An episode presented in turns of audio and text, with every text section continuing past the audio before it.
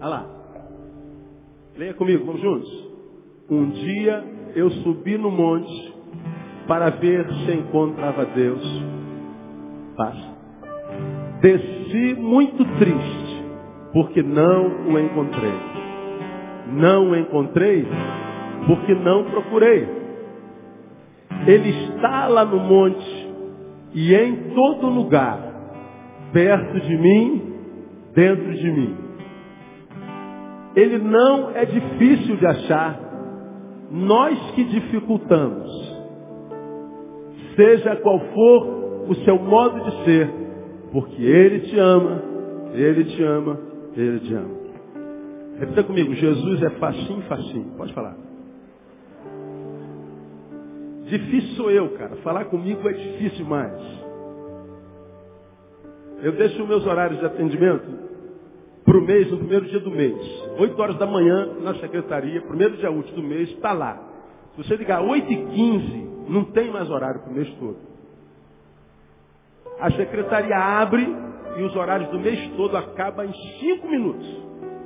Se deixar para ligar depois do almoço, não adianta, não encontra horário. Ou cara difícil, ou pastor Neil. Ele fica com raiva de mim porque não consegue falar comigo. Eu não- ainda não posso estar em dois lugares ao mesmo tempo. Mas Jesus não, Jesus é facinho, facinho. Não precisa nem ligar para lugar nenhum. É muito fácil. Todavia, na prática, em essência, na realidade,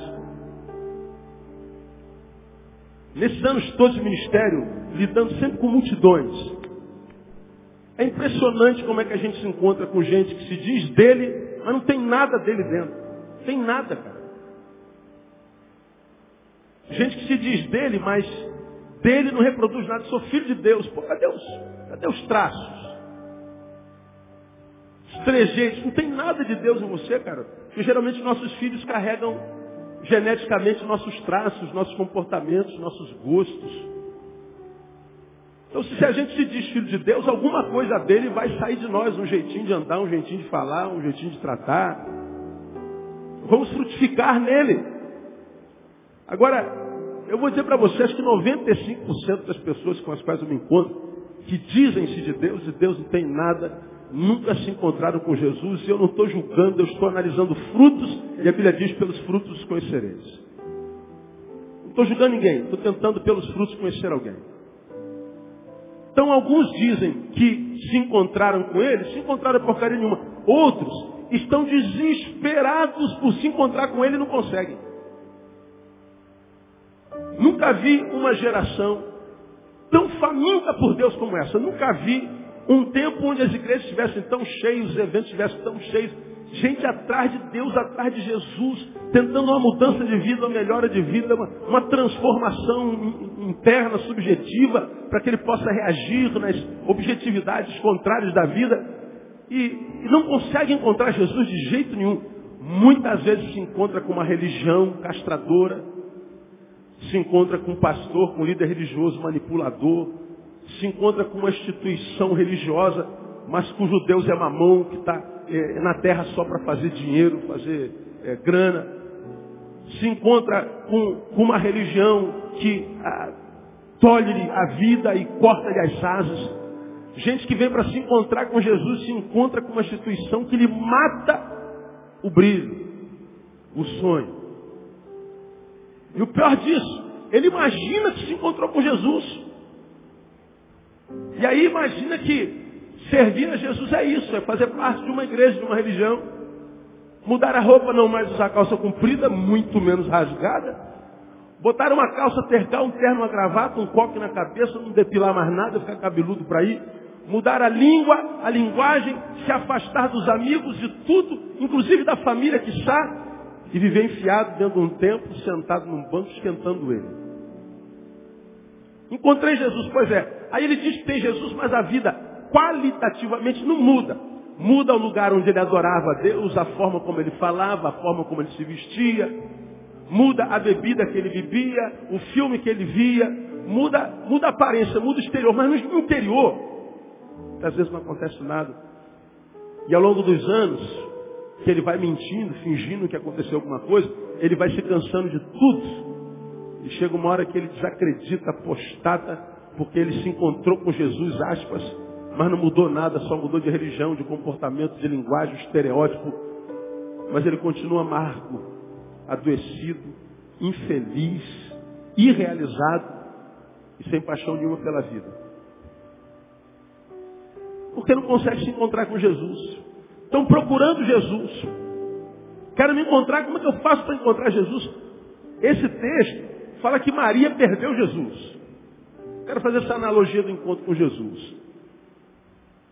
Aí ela está voltando para Nazaré de Jerusalém. E, e ela está pensando que Jesus está com os amigos, com os parentes, está com todo mundo. Depois de um dia de viagem, ela fala, pô, cadê Jesus, meu? Aí ela volta procurando Jesus em alguns lugares, no meio de algumas pessoas, e Jesus não está lá, ela se desespera. Três dias depois ela encontra Jesus em Jerusalém. Jesus estava no templo com os doutores, ouvindo, falando, discutindo, com os doutores da lei, os doutores tudo embasbacados, com aquela cara de paisagem, de onde vem a inteligência desse moleque, esse moleque é extraterrestre, é, é. Ele não é da terra mesmo, não, se acertou. Da onde vem a sabedoria desse cara? Eu só sei que Maria achou Jesus. Porque Jesus, irmão, ele é muito fácil de ser achado. Ele está no monte, em todo lugar. Nós é que dificultamos tudo.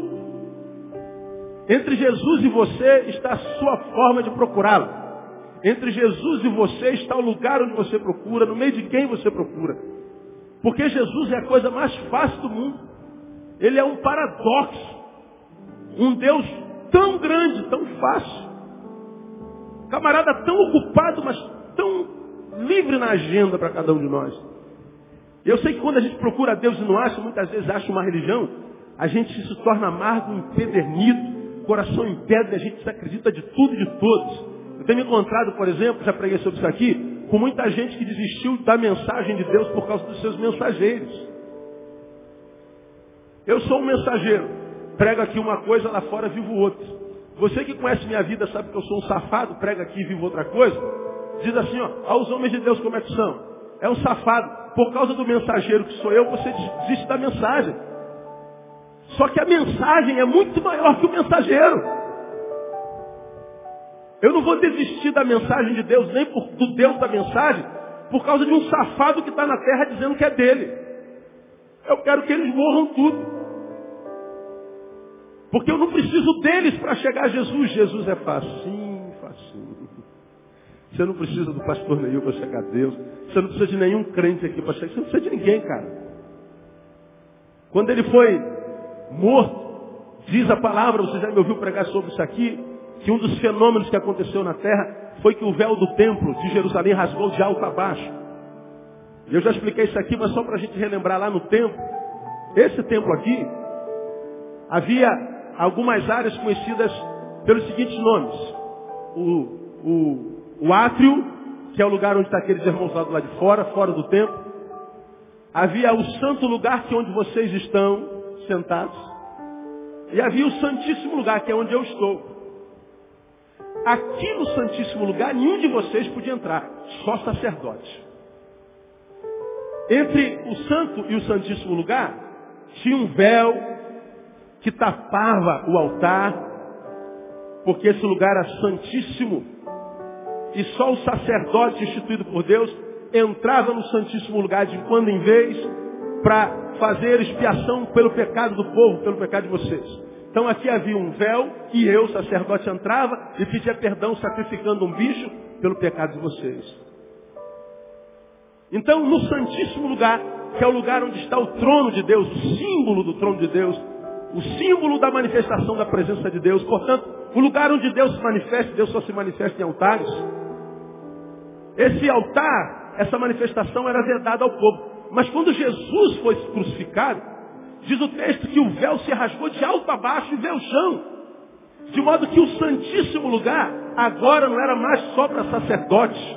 Todo o povo, qualquer um que o quisesse, podia entrar no santíssimo lugar, ou seja, podia entrar na presença de Deus. Então, Deus não é mais exclusividade de um povo especial. Deus é exclusividade de todos que o buscam e o buscam em verdade. Deus está aí todinho para você. Pastor, pelo amor de Deus, eu preciso me encontrar com esse Jesus. Como é que eu faço que eu já tentei? Eu já fui dessa religião, daquela religião, daquela igreja, daquela outra igreja. Eu só encontrei cadeia, só encontrei safadeza, só en... Aliás, eu não encontrei foi nada. Como é que eu faço para encontrar Deus? Bom, onde Maria o procurou e não o encontrou? Vou dizer onde encontrar, primeiro dizendo onde não encontrar. No versículo 44, você viu lá assim, ó. Julgando, porém, que estivesse entre os companheiros de viagem, andaram caminho de um dia, ou seja, não estava lá, e procuravam entre os parentes e conhecidos. Ele procurou em dois lugares. Primeiro, entre os amigos, entre os companheiros de viagem. Maria foi procurar Jesus entre os amigos, entre os companheiros de viagem. E Maria me ensina que nem sempre a gente acha Jesus entre os nossos amigos entre os nossos companheiros de viagem. Aqui eu queria tecer alguns comentáriozinhos. Quando esse texto é revelado, entendo eu, e fica claro que Maria, é, Lucas, pelo Espírito, deixou explícito o lugar onde Maria procurou, porque eu acho que esse texto poderia ter sido o seguinte, a Maria viu que Jesus não estava lá, ela olhou no meio da multidão, todo mundo não achou, então ela voltou para Jerusalém. Não. Primeiro ele especifica onde Maria procurou e não achou e explicita as pessoas chamadas companheiros de viagem e os parentes e conhecidos. Isso não está aí à toa. Há uma verdade implícita aqui. Muitas vezes, nós somos pessoas que temos bons amigos, amigos bons. Quem sabe, muitos amigos. E a Bíblia fala muito bem de amigos e diz até que a gente não pode viver sem eles. E muitas vezes nós achamos que porque temos amigos e temos tudo o que precisamos e não temos, muitas vezes o nosso maior inimigo é o nosso amigo. E o nosso amigo é exatamente aquele que de repente me atrapalha de achar Jesus. E aqui eu queria tecer algumas considerações sobre nossas amizades. Primeiro, nem sempre os amigos são fontes espirituais para nós. Jesus não estava entre os amigos, entre os companheiros de viagem. Nem sempre nossos amigos são fontes espirituais para nós. Fontes espirituais. Guarda isso aí. Antes de eu continuar, vamos lembrar Mateus 6,31? Mas buscai primeiro, diga para mim, não ouvi, o reino de Deus. E que mais?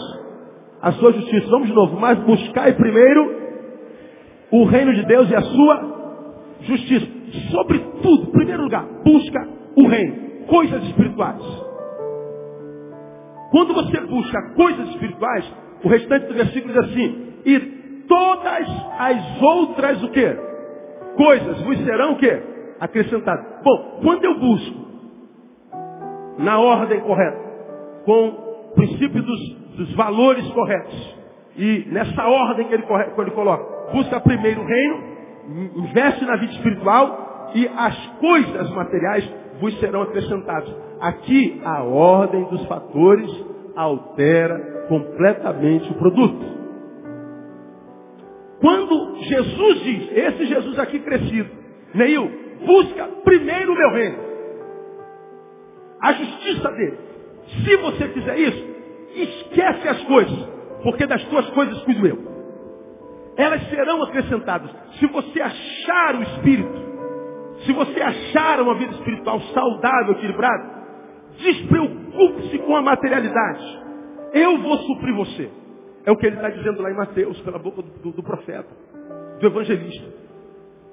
Agora, quando ele diz busca primeiro o que é espiritual, volto para o texto, esse texto me ensina que nem sempre nossos amigos são fonte espiritual. Com isso, eu não quero dizer que eles não sejam fontes de alimento biológico.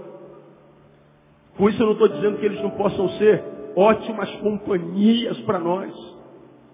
Com isso eu não estou dizendo que eles não possam ser uma grande fonte para alimentar, saciar minhas emoções, minhas necessidades, minhas carências.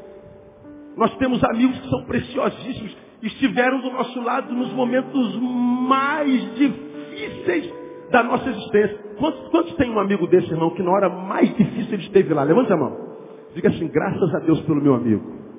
Deram uma palavra profética de bênção sobre ele agora, o nome de Jesus. Abençoa teu amigo porque ele é presente de Deus para a sua vida, meu irmão? A Bíblia diz que quem achou um amigo achou um tesouro incomensurável. Louvado seja Deus pela vida do teu amigo. Esse amigo esteve lá, companhia saudável, alimento emocional, fonte biológica, dividiu o pão contigo, partiu a marmita com você há muitos anos, dividiu o vale refeição, sangue bom, gente boa. Mas é possível que esse amigo maravilhoso não seja uma fonte espiritual para você. Mas porque ele foi uma fonte emocional, nós colamos muitas vezes nele e vivemos em função dele. A amizade dele, digamos, seja o Joel, me é muito preciosa. Mas eu não posso esquecer, você não pode esquecer uma coisa importantíssima. Importantíssima. Nós somos um ser bio, psíquico, espiritual. Nós somos uma trindade biológica, isso que você toca, vê, se alimenta de, de carne, de pão. Psíquico, emocional, precisa de afeto, de carinho, de elogio, de reconhecimento, de amores. E espiritual, que tem uma alma dentro. Você não é só um monte de ossos, músculos, carne, pele. Abençoado por emoções. Você tem um espírito que precisa ser alimentado tanto quanto a sua emoção, quanto a sua carne. De modo que se o Joel, que é meu brother, me alimenta biologicamente, me alimenta emocionalmente, isso não quer dizer que ele possa trazer locupleção para a minha vida, ele não pode locupletar a minha vida. Amigos são bênçãos, mas não bastam. De modo que quando um amigo, ainda que seja amigo, não é uma fonte espiritual para mim, eu preciso andar para frente, preciso evoluir. Eu preciso seguir, eu não posso paralisar nele. No lugar desse amigo eu coloco um namorado, uma namorada, um amor. Eu já perguntei quem tem um amigo aqui, glória, glória a Deus, a maioria de vocês tem. Agora, quantos de vocês têm um amor que você ama de paixão? Diga assim, eu tenho, pastor. Glória a Deus. Você dá glória a Deus pelo teu amado, pela sua amada, meu ou não? Quero ouvir um glória bem forte por do teu amado. Glória a Deus. Pois bem, esse, imagina a tua vida sem esse amado, filho meu. Esse amado traz sentido para a tua vida. Mas veja, eu tenho me encontrado com um monte de gente que ama de paixão a esposa e o marido, filhos, mas continua vazio e infeliz. Gente que é grata Pastor, eu sou o cara mais feliz do mundo. Deus me deu a família mais linda do mundo. Deus me deu os filhos mais perfeitos do mundo. Deus me deu gente maravilhosa. Mas ainda assim eu não sei o que acontece comigo. Me falta alguma coisa. É porque você não é um ser biológico e é, psíquico. Você é um ser espiritual, cara. Você se esquece que você tem uma alma, um espírito. Esse espírito que a chama sobrenatural, a imagem de Deus em você, que precisa ser alimentado tanto quanto o corpo, quanto as emoções. E a gente vai relegando o espiritual para segundo plano por causa dos safados que dizem de Deus e não são. E diz que todo mundo é safado e ninguém presta, não. Não abra mão do Deus da palavra e da palavra de Deus por causa dos seus mensageiros. Agora escute, nem sempre nós encontramos a Deus no meio dos nossos amigos. Eles não são, muitas vezes, fontes espirituais para nós. Com isso quero dizer que podem ser ótimas companhias, fazendo bem as nossas emoções, as nossas, as nossas, ao nosso bronze, e mesmo assim podem estar nos matando espiritualmente. Amigos sangue bom, que alimentam o meu corpo e minha psique, mas que muitas vezes, por causa da sua fé ou da ausência dela, vão me matando espiritualmente. O que eu vou chamar literalmente de morte lenta.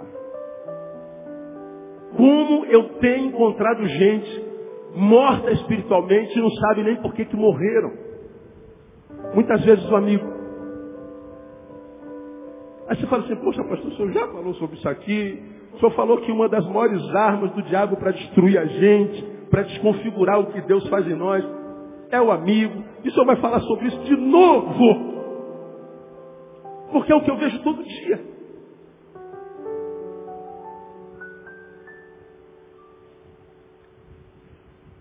Quando eu lembro, irmão, o que Jesus pode fazer na nossa, nossa vida e mais, quando eu lembro do que Jesus quer fazer na nossa vida, e quando eu lembro que o preço já foi pago, não precisa pagar mais nada, não precisa dar oferta nenhuma.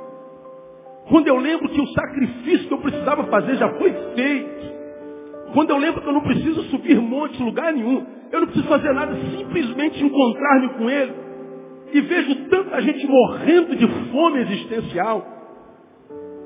De gente se matando de gente não vivendo, de gente se suicidando, de gente se afurdando no remédio, na depressão, na angústia, nos transtornos. Gente desistindo da vida, dizendo que a vida não presta. Gente que se entregou à infelicidade. E eu comparo a vida desse cara, dessa mulher, com o que Jesus pode fazer na vida de alguém. Eu fico perguntando, meu Deus, o que, que acontece? Por que não acontece na vida dele? É porque ele está procurando Jesus, não acha. E não acha muitas vezes porque por causa dos amigos. Os amigos não permitem que você chegue lá. O medo de perder os amigos, o medo de ser julgado pelos amigos, o medo de ser zoado. Ou se eu falar que vim para a igreja, pastor, meus amigos vão me zoar o resto da vida. Aí com medo de ser zoado pelos amigos, você abre mão de Jesus e continua essa farsa que você é, que ninguém sabe, mas que você sabe que é. Está na academia malhando, tua camisa está estourando, tanto músculo, você é fera falar outra palavra, mas quase. Você é o cara, machão, arrebenta com todo mundo. Mas quando está sozinho na tua cama, você tem vergonha de si porque você é só um holograma. Só um monte de músculo. Um infeliz irrealizado. Aí você nem sabe por quê. Quando eu sei por que eu estou infeliz, essa infelicidade é menos dolorosa porque existe uma razão para a minha infelicidade. Agora, e quando a tua mulher é uma benção, teus filhos são uma benção, teu marido é uma benção, você está empregado, está tudo bem, mas você tem um vazio cósmico dentro de você.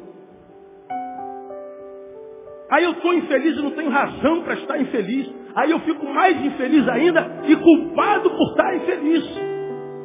Aí a infelicidade unida à culpa esmaga você, esmaga muitas vezes se impede de viver uma vida que vale a pena ser vida, como, eu, como eu digo tanto. E aí, muitas vezes a gente não sabe quem é que nos está matando lentamente.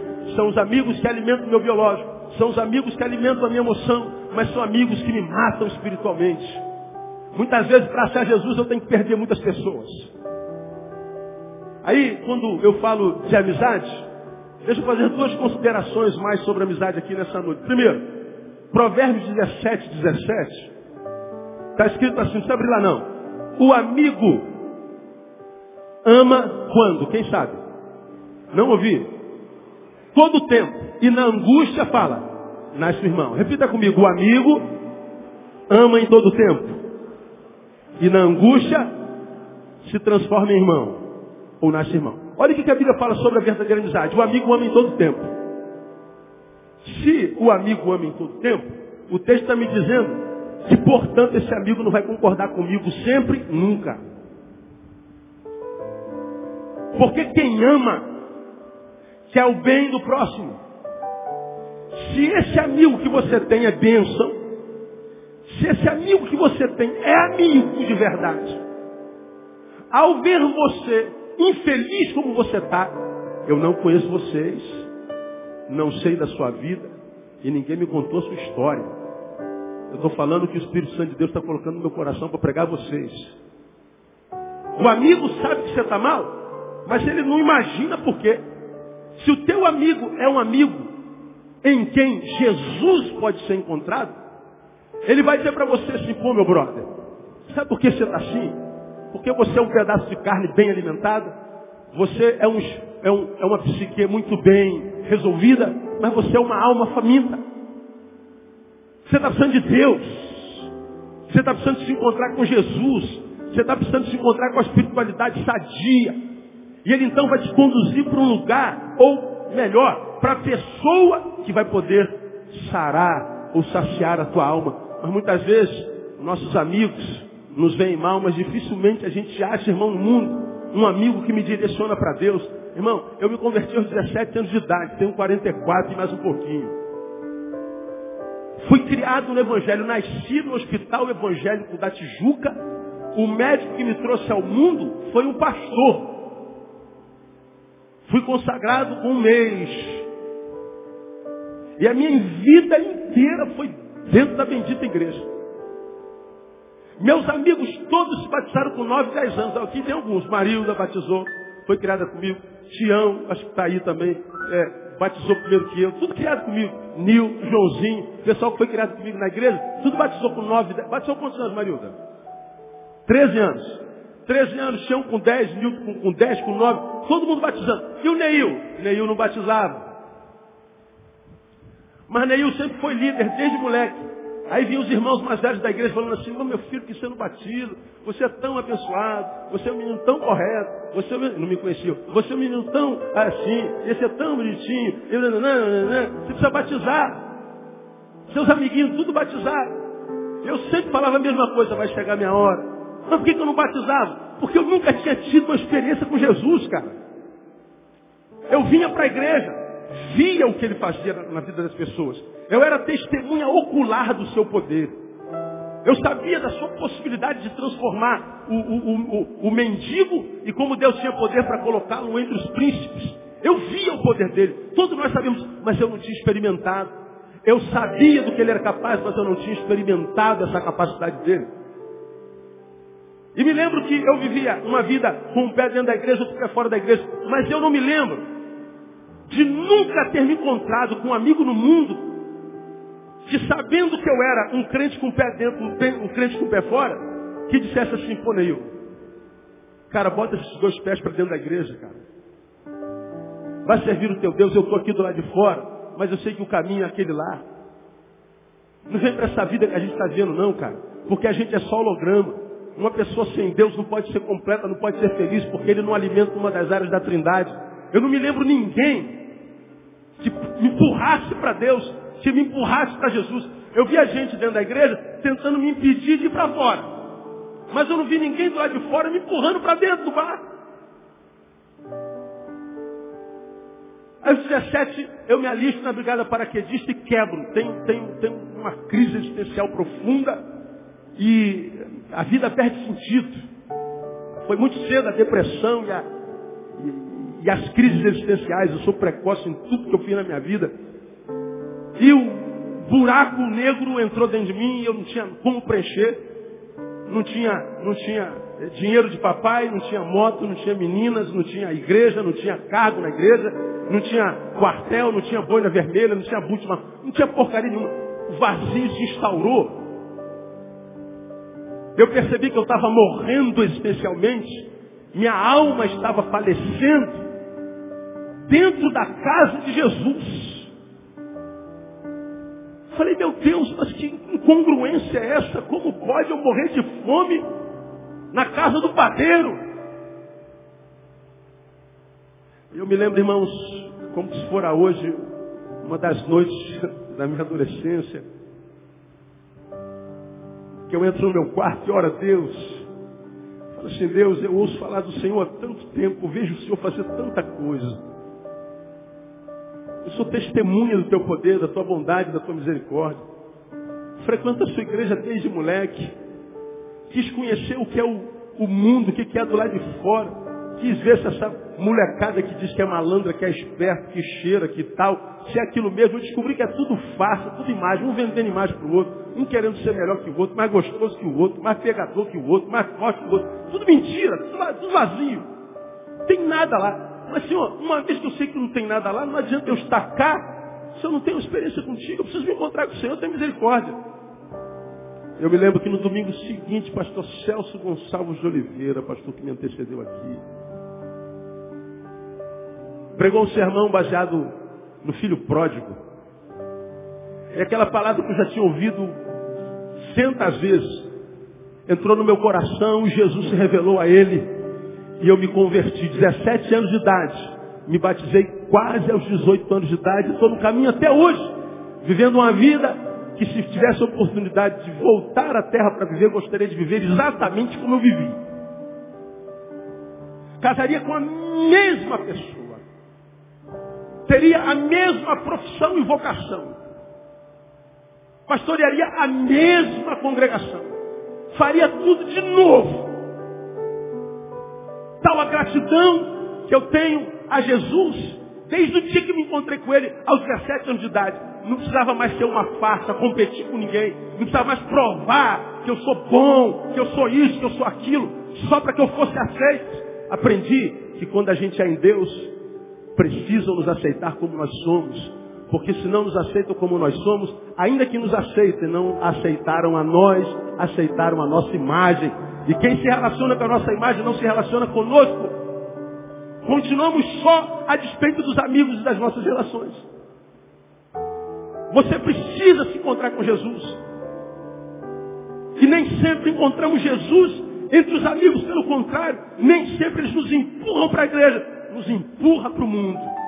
Nos empurra para Deus, não, nos empurra para longe dele. Nos empurra para a sua palavra, não, pelo contrário, nos empurra para longe dela. Nos empurra para a família, não. Há uma nova experiência. Aí você não sabe, porque nos teus vales, nos teus buracos existenciais, nos teus poços, você clama com Deus e parece que Deus não te ouve. Parece que Deus não liga para você, que Ele te abandonou. Não, Deus é Pai, Ele ama você, e Ele não tem prazer em ver você dessa forma, mas é porque você ainda não se encontrou com o que Ele é. Você está preocupado demais com a tua imagem, com os teus amigos dizem. Amigos que nem amigos tanto são assim. O amigo ama em todo tempo. Quando eu erro, portanto, porque o amigo me ama, ele vai dizer, você está errado. Continuo amando você, mas não posso aprovar a tua atitude. Neil, você é um homem de Deus. E você não pode deixar a Deus para viver como nós, que de Deus não somos.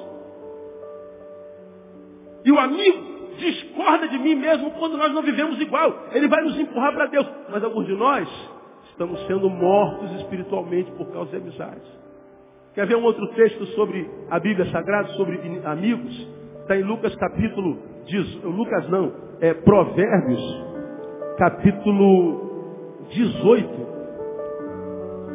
24. Eu abro para você, para você ficar bem confortável. Diz assim o texto: O homem que tem muitos amigos tem-nos para a sua ruína. O homem que tem muitos amigos tem-nos para a sua ruína. Aí aqui vai uma palavrinha para você que é aquele cara assim, pô, esse cara é sangue bom demais, todo mundo gosta desse cara. Esse cara é muito popular, tem muitos amigos, muitos amigos, esse cara é o cara. E você acreditou que você é tão amado assim. Pastor, todo mundo gosta de mim, é mesmo? Me ajuda? Dá uma catucada no irmão que está do seu lado. Você está enganado, hein, brother? Fala pra ele, você está enganado, brother. Está enganado.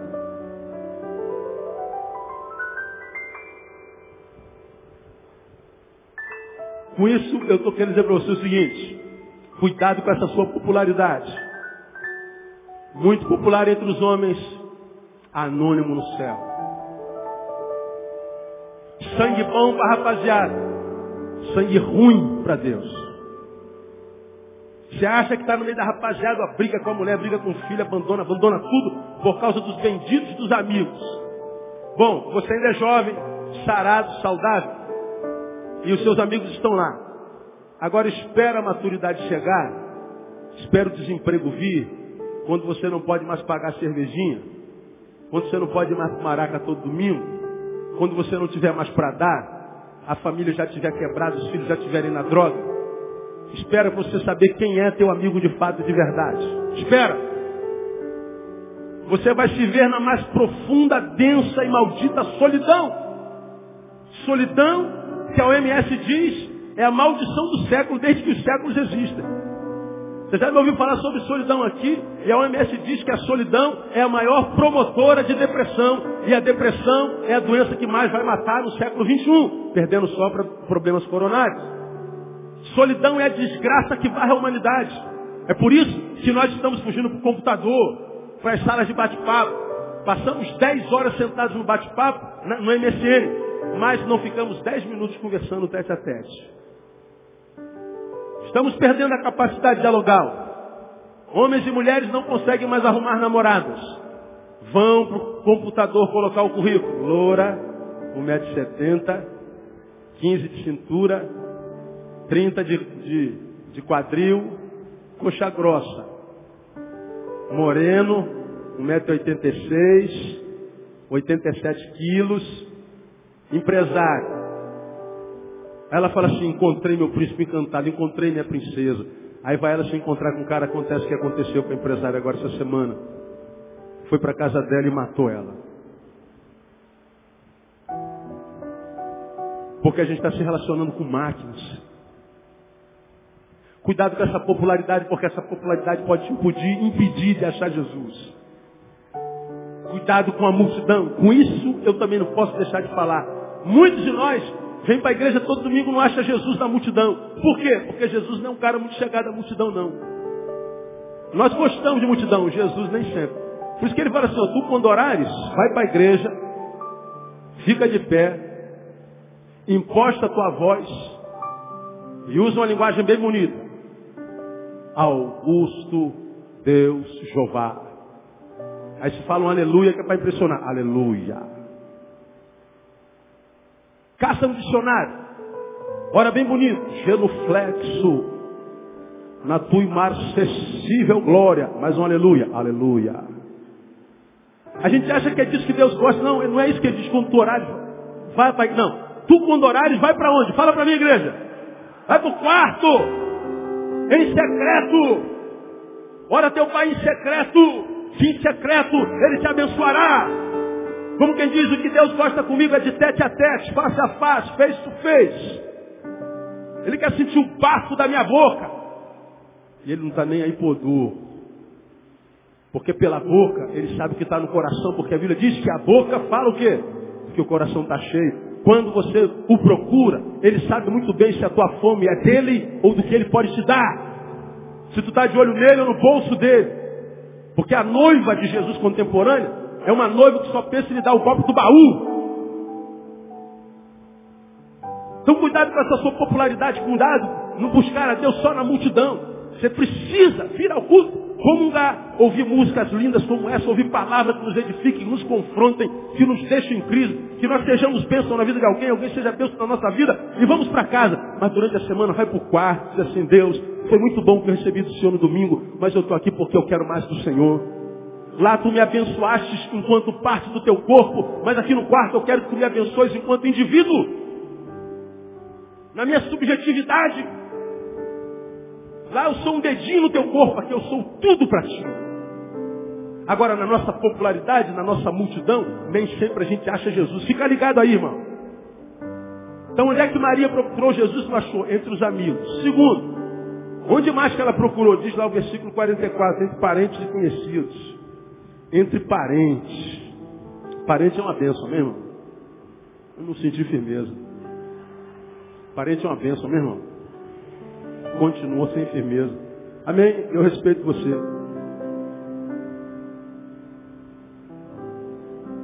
Procurou entre parentes, Jesus não estava lá. Isso aqui eu quero dizer o seguinte. Isso aqui quer dizer que mesmo que amemos sobretudo nossa família, nem sempre encontraremos nela uma fonte espiritual. Quem aqui, diante de Deus, morreria pela família que tem? Levante a mão. A maioria de nós. Eu também morreria pelas minhas filhas. Se a minha mulher precisasse de um transplante de coração, eu transplantaria meu coração para ela. Eu morreria pela minha família. Tenho duas filhas lindas, filhas iguais minhas, dava para ter dez. Se tivesse grana para cuidar de dez. Porque não deram o menor trabalho nem à noite, irmão. Dormia às 11 horas da noite, acordava às 7 horas da manhã. Dormia tanto que Tamara, a mais velha, minha esposa, Maria de primeira viagem, acordava ela de madrugada para mamar. Acorda, minha filha, acorda, minha filha, que comer. Aí Tamara ia para o peito, pegava no bico e dormia. Aí levou para o doutor Marco Aurélio. Doutor Marco Aurélio, minha filha deve estar doente, não é possível. Não acorda nem para mamar. E doutor Marco mãe, pelo amor de Deus, todas as mães do mundo estão sonhando com isso que a senhora tem. E a senhora está reclamando. Se ela não acordou é porque não está com fome, deixa a bichinha dormir. Ah, é? Então dormia. Nem, nem de madrugada perturbava a gente. Morro pelas minhas filhas. Mas a despeito de amá-las como eu amo, eu sei que dependendo da forma que essa família foi configurada, ela pode alimentar minha alma, meu biológico, mas pode não ser uma fonte espiritual para mim. Pelo contrário, minha família pode ser um empecilho no meu caminho em direção a Deus. A pastor só vai falar que família é uma desgraça. Não é o que eu estou falando. A família é sempre uma bênção, mas mesmo sendo uma bênção, pode me atrapalhar na relação com Jesus. Olha, então como é que eu faço, pastor? Porque se o amigo é falso, eu posso abrir mão desse amigo, agora eu vou abrir mão da minha família? Não, de jeito nenhum. Essa é a família que Deus te deu. Como é que eu faço então se minha família me atrapalha? Se agora tocou no meu ponto nevrálgico, eu quero muito servir a Deus de perto. Minha mulher não deixa, meu marido não deixa. Meus pais não deixam, meus filhos não deixam. Como é que eu faço então? Pois é, viva com sabedoria. Viver com sabedoria como? Quando essa questão é uma realidade para a gente encontrar Jesus, como eu falei aqui, como? Trafegando entre a palavra de Deus na família com equilíbrio. Bom, vou explicar. Trafegar na palavra entre a família com equilíbrio. Pode explicar, pastor? Posso, eu gosto de deixar tudo nos mínimos detalhes para você. Quando você lê 1 Timóteo capítulo 5, versículo 8. Já preguei sobre esse texto muitas vezes aqui. Você lê lá o seguinte.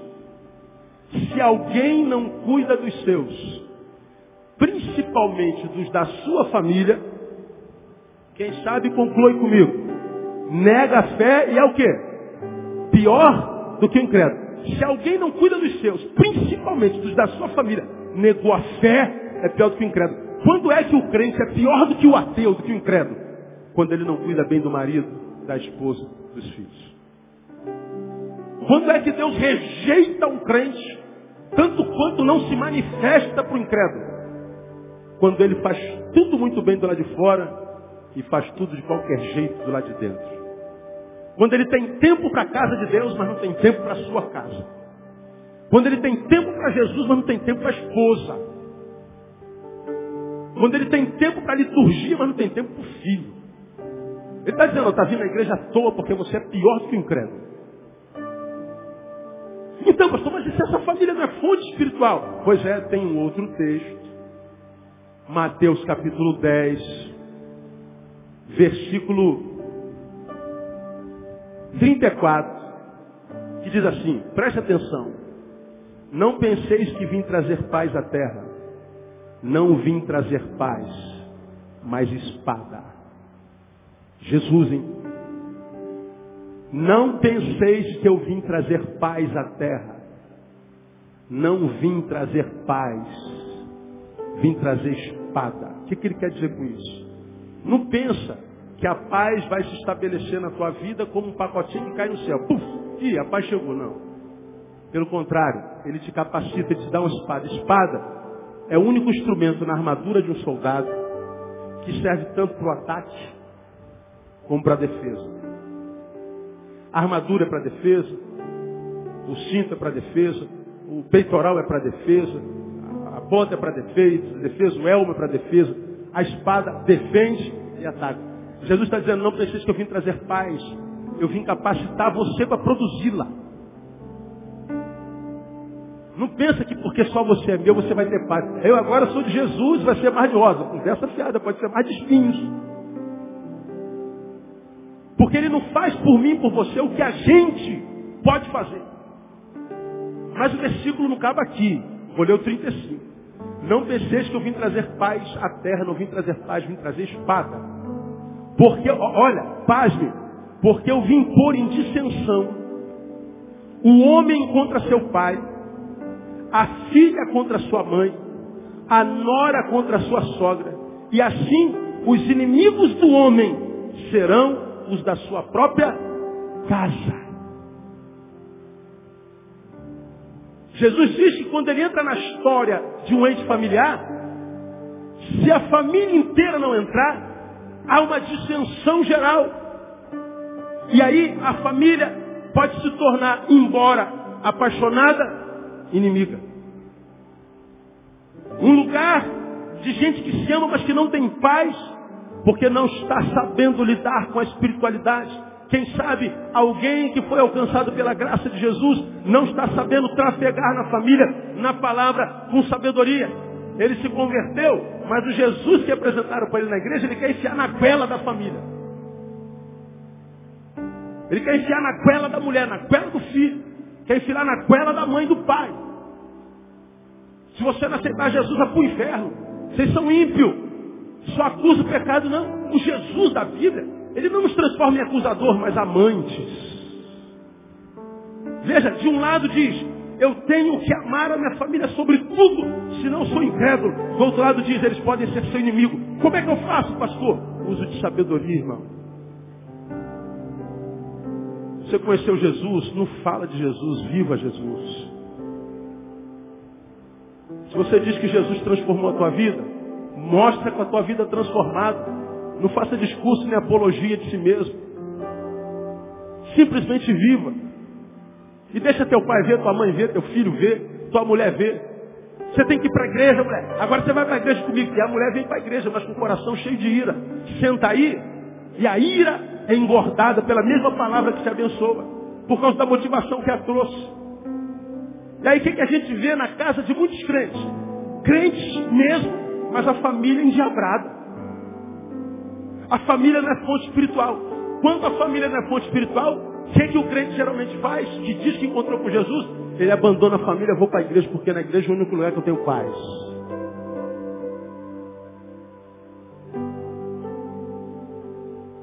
E ele vem se relacionar com a noiva do cordeiro e abandona sua noiva lá. Ele está adulterando com a mulher de Jesus. E a mulher dele está sozinha, o filho dele está abandonado. Porque o Jesus que ele disse conhecer não foi capaz de unir a família dele, pelo contrário, dividiu, porque ele não era inteligente, não era sábio, e a família deixou de ser uma fonte. Se a minha família não é uma fonte, eu preciso usar de sabedoria para que ela passe a ser uma fonte. Mas enquanto não é, seja a tua fonte. Cuidado com a tua relação familiar, porque a tua relação familiar pode te impedir de conhecer Jesus também. Aqui eu vou dar alguns, alguns exemplos assim, bem, bem, bem, bem rapidinho. Estou cortando algumas coisas da minha fala. Por exemplo, exemplos práticos. Tenho visto com muita tristeza muitas mulheres sendo empecilhos no caminho do marido em direção a Deus e muitos maridos sendo empecilhos da mulher no caminho em direção a Deus. Quer dizer um exemplozinho prático? O marido ou a mulher entrou em 2011 falando assim, esse ano eu quero me aproximar mais de Jesus, eu quero conhecer mais a Jesus, eu quero conhecer mais a sua palavra. Esse ano eu vou me matricular na escola bíblica dominical. A escola bíblica começa às oito e meia. Mas o marido ou a esposa fala assim, ah não, pelo amor de Deus, não vou não. Aí vamos lá, vamos lá, vamos lá. Ele ou ela enche o saco, ela acorda no outro dia. Oito, oito horas se arruma, oito e meia está na igreja, mas vem com a cama nas costas. Na igreja tem que falar, toma o teu leito e anda. Larga esse leito aí. E ela vem para acompanhar o marido porque ela sabe que buscar o espiritual em primeiro lugar é um mandamento. Mas ela senta na, aula e dorme. O marido está ouvindo o professor olhando para a mulher dormindo. E ao invés de ser abençoado pela palavra que ouve, é amargurado pela imagem que vê. O marido é pontual, a mulher não, ou vice-versa. O marido quer chegar a hora no culto, mas a mulher não se arruma na hora nunca. Alguém aqui tem mulher atrasada aqui? Não precisa levantar a mão não. Isso é um problema, irmão. Tem casa que isso é um problema. Pontualidade. Aí sabe o que, que acontece? Um diz assim, tá bom, você não quer então nós não vamos, vamos ficar em casa. Pois é, abriu um brechão desse tamanho para o diabo. Teu marido queria tanto conhecer a Jesus. Jesus é uma boa companhia, um bom amigo a se, a se relacionar. Mas quem foi que impediu a mulher? A mulher queria ser parceira de Jesus, mas o marido atrapalhou. Quem é que perde com isso? O marido e a mulher. Aqui quer ver uma outra que tem acontecido muito? Tenho visto muitos pais transformando seu filho no empecilho no caminho em direção a Deus. Quer exemplos? Ah, pastor, não vou para a igreja não, porque esse meu filho é o capeta, ele faz uma bagunça do diabo.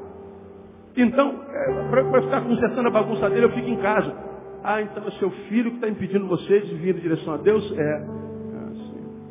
Pastor, não vou para a igreja não, porque meu filho atrapalha os outros, ele fica atrapalhando todo mundo. Eu fico sem graça, não vou para a igreja. Ah, então você vinha para a igreja antes de ter filho, agora tem filho, não vem mais. Entendi.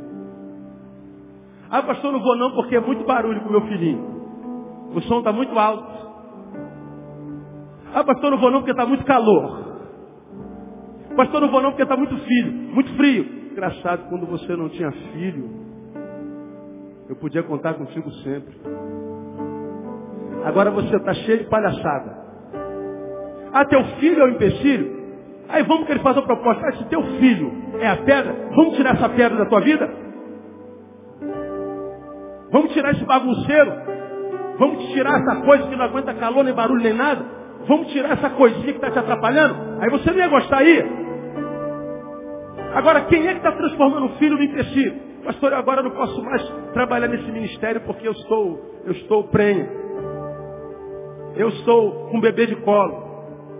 Eu não posso mais servir aí porque agora, ah, pois é, agora você tem uma pedra de tropeço no caminho, né? Você tem uma dificuldade no caminho. Não, não é isso que eu estou dizendo, mas é isso que é. Quem é que está impedindo de que a história que estava sendo escrita contigo e ele até então continuasse. O filho. Agora, quem foi que transformou o filho nisso? Foi o diabo? Não, foi a mãe, foi o pai. Meu irmão, teu filho atrapalha na igreja? Traz para a igreja que ele atrapalha aqui, não só em casa. Tem gente incomodada com teu filho, que quem está incomodado que saia. Mas crie teu filho no caminho do Senhor. Está muito calor, traz o ventilador, bota na cabeça, bota na barriga. Está muito barulho, bota algodão na orelha dele, mas que ele cresça na ambiência da santidade, no lugar onde Deus passa e abençoa na comunhão do seu povo. Mas não diga com a tua prática se teu filho está te atrapalhando. Porque pedras são quebradas e arrancadas da nossa vida. Teu filho precisa ser uma bênção na tua vida, do nascimento, do ventre até a morte dele. Amém, amado? Diga assim, meu filho é uma bênção. Diga, meu filho será sempre uma bênção. Pois é, e os pais têm a ver com isso.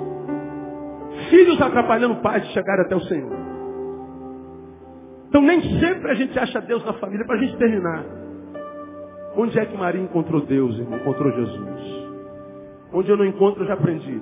Mas onde é que ele encontrou? Bom, aqui eu poderia puxar sardinha para os crentes, né? Ó, oh, Jesus foi achado no templo. Irmão, venha para a igreja Batista Betânia, que é aqui que você encontra Jesus. Entra numa igreja evangélica perto da sua casa. Esse é um conselho que eu não dou, mas nem que a vaca irmão. Entra na igreja evangélica mais próxima da sua casa. Tá louco que eu falo um negócio desse? Encontrado gente boa que tem se estragado na igreja. Então não é qualquer igreja que a gente qualquer tempo não. Então aqui eu podia falar só entra num templo. Não, não é, não, não, não é o templo que a gente acha Jesus. Vamos lá, para a gente terminar. No versículo 46, lá de, de. Qual é o texto que eu estou? Em Lucas, né? Lucas 2. E aconteceu que passados três dias o acharam aonde? No templo, mas não acabou aí. Como ele estava e o que, que ele estava fazendo? Sentado aonde? No meio dos doutores, fazendo o quê? Ouvindo e interrogando. Jesus não foi achado no templo. Ele foi achado no templo, sentado no meio dos doutores, se relacionando. O texto diz que ele falava, ele ouvia, ele interrogava. Isso é relacionamento. Isso é troca vital. Isso é comunhão. Mas ele estava sentado com quem? Diz o texto, com os doutores. Gente que a priori é gente que tem capacidade de dizer alguma coisa e de ouvir. Gente capacitada para produzir coisa boa e para perceber quando uma coisa boa foi produzida e retê-la. Jesus estava no templo se relacionando com gente boa, pensando em coisa grande, produzindo coisas importantes. Jesus não estava no templo com uma fotozinha do marido alcoólatra, do, do, do pai alcoólatra, pedindo cura meu pai. Por quê? Porque ele está me batendo. Não estava no templo pedindo marido, pedindo para o cabelo alisar, pedindo a Deus para perder a barriga, para emagrecer. Não, ele estava falando de coisas que impressionavam os doutores. Ele estava no templo, mas com intenções grandes. Não era minúscula, diminuta, medíocre. Não era interesseira, muito menos materialista. Quando é que a gente encontra Jesus, irmão? Não é no templo. Porque, pasme, Jesus veio ao templo e estava com gente. Ele não estava com Deus. Ele não estava falando com o Pai. Ele estava no culto, ele não estava no culto, na liturgia. Ele estava numa celebração. Ele foi ao templo, a priori, para encontrar com Deus, casa de Deus. Mas não, ele foi para o templo para encontrar com gente. Então qual é o templo no qual a gente acha Jesus? No templo da comunhão. A gente acha Jesus no templo dos bons relacionamentos. A gente acha Jesus no templo do amor. Com isso eu quero terminar minha palavra dizendo o seguinte. Qualquer um de vocês que pretende encontrar-se com Jesus, primeiro, tem que rever suas relações. Porque vir ao templo, mas não olhar para o lado, olhar só para o alto, querendo tirar alguma coisa dele, achando que ele vai ter pena de você, mas não olha para o lado, não vê a necessidade do irmão, vir ao templo e ter ódio no coração, vir ao templo e ter amargura contra o pai, com a mãe, contra a mãe sem ter capacidade de liberar perdão, vir ao templo com desejo de vingança com o patrão, vir ao templo doente da alma, é vir ao templo à toa. Jesus sabe que alguns de vocês querem desesperadamente se entregar a Ele, se encontrar com Ele, mas nessa noite Ele está dizendo, meu filho, eu estou aqui. Mas você precisa liberar essa pessoa que você está odiando. Você precisa liberar esse safado que te traiu. Você precisa liberar perdão sobre essa mulher que te, te, te, te, te traiu. Você precisa rever seus relacionamentos. Você precisa remodelar suas relações para que você então se encontre comigo. E eu termino lendo um texto muito importante para você. Mateus capítulo 22. Abra e a gente termina.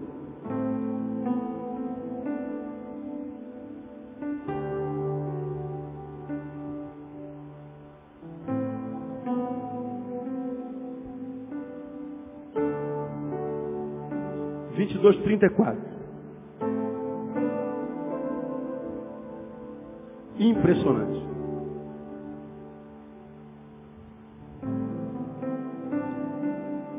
Os fariseus, quando souberam que ele fizera emudecer os saduceus, reuniram-se todos. E um deles, doutor da lei, para experimentá-lo, interrogou, dizendo: Mestre, qual é o grande mandamento? Respondeu-lhe Jesus. Leia comigo. Amarás ao Senhor teu Deus de todo o teu coração, de toda a tua alma e de todo o teu entendimento.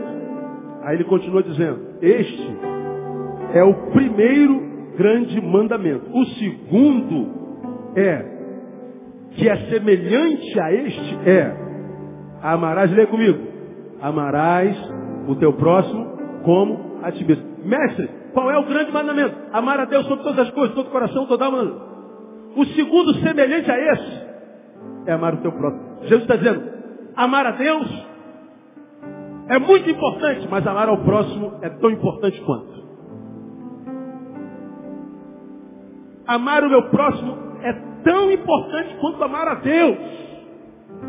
No versículo seguinte ele diz, destes dois mandamentos dependem toda a lei e os profetas. Ou seja, toda a minha palavra depende desses dois mandamentos. Ele está dizendo que a palavra dele se cumprir na minha vida, para a palavra dele se cumprir na minha vida, eu tenho que amá-lo, mas amar o meu próximo também. Vir ao templo, adorá-lo, mas amar o meu irmão. Relacionamentos. Porque se a minha relação horizontal for adoecida, ela reverbera na minha relação vertical. Quantos de vocês, irmão, são crentes, mas não têm Jesus? Dizem terem sido transformados, mas a qualidade de vida não atesta isso e não entendem porque Deus está dizendo tão importante quanto me amar é amar esse cabra que está do teu lado. Ele está dizendo que a gente encontra Jesus no próximo, nesse cara que está sentado do seu lado. Dá uma olhadinha para ele. Ele é fonte de Deus para a sua vida. Diga para ele, eu te abençoo, portanto, no nome de Jesus. Diga para ele. Ah, é, irmão, o negócio, é, bagulho é doido. Mas é simples. Não adianta, irmão querer encontrar Jesus se você não quer mais se encontrar com os homens. Aí talvez você entenda por que, que o diabo investe tanto em guerras. Por que, que o diabo investe tanto em separações. Por que, que o diabo, o inferno, investe em tanto em litígio, em inimizade. Porque ele sabe que quando eu quebro com aquela mulher, eu quebro alguma coisa com Deus. Ele sabe que quando eu quebro alguma coisa com meu amigo Joel, eu quebro com Deus. E quando eu quebro com Deus, quebrando com os meus irmãos, eu me vejo só. E ele vem e me derrota, me traga, me devora e me destrói. Porque a gente acha Jesus no próximo, Jesus no templo da comunhão, no templo do amor, no templo dos relacionamentos bons.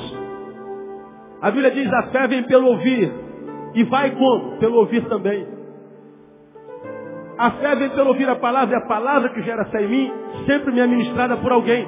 Mas a fé vai por ouvir alguém que não tem fé. Terei de Deus a proporção dos meus relacionamentos. Então o que Deus está me dando para nós nessa noite é o seguinte, meu filho. Eu quero muito manifestar na sua vida, mas você precisa perdoar. Você precisa liberar perdão. Pastor, é difícil, mas nunca disse que fosse fácil. Entre você e eu há um sentimento que contamina teu coração de modo que eu não posso me mover nele. Você precisa restaurar a comunhão, porque está escrito na palavra, ó quão bom e quão maravilhoso é que os irmãos vivam em união, em comunhão. Lá no final diz, porque ali o Senhor ordena a bênção e a vida para sempre. Ele está aqui nessa noite, irmão. Quer mudar a tua vida no nome de Jesus. Ele quer transformar, Ele quer fazer com que você saia daqui transformado nessa noite. Eu não estou falando de igreja, de religião. Não estou falando de se tornar membro de Betânia. Como você vê, cara, se vem mais um, se vai mais um, se vem mais dez, se vai mais dez. Para nossa igreja não muda muito. Mas se você vem a Jesus, muda completamente a tua vida, não a nossa. Vir a Jesus pode mudar completamente a tua família, não a minha. Vir a Jesus pode mudar completamente o teu, teu modo de ser, de ir, de fazer, de pensar. Está na hora de parar com essa inconstância crônica que você vive.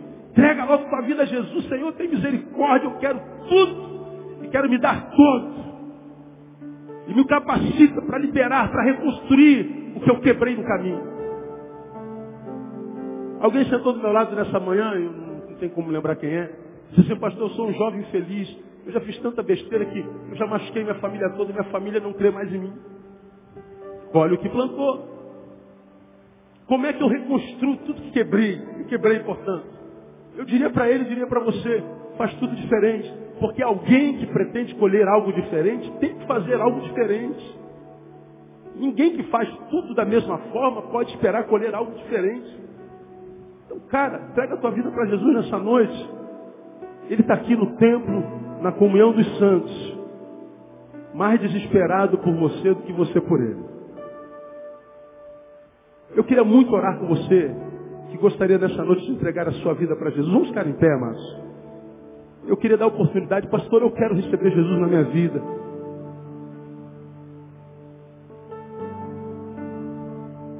Quero entregar meu coração, minha família, meus amanhãs.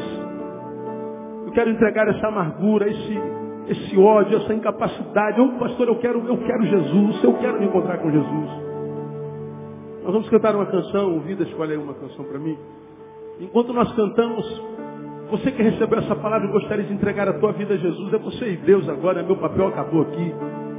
Enquanto cantamos, sai do seu lugar e vem aqui, ó, aqui nesse altar, na minha frente. Ajoelhe-se aqui, eu quero orar com você. Pastor, eu entrego a minha vida para Jesus. Eu não vou me prender mais meus amigos, eu não vou me prender a minha família.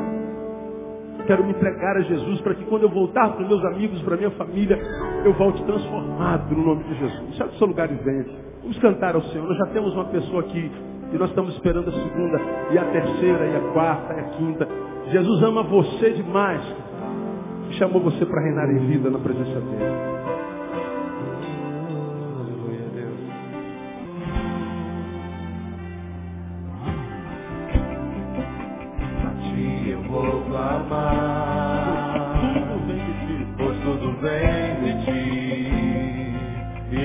está em ti.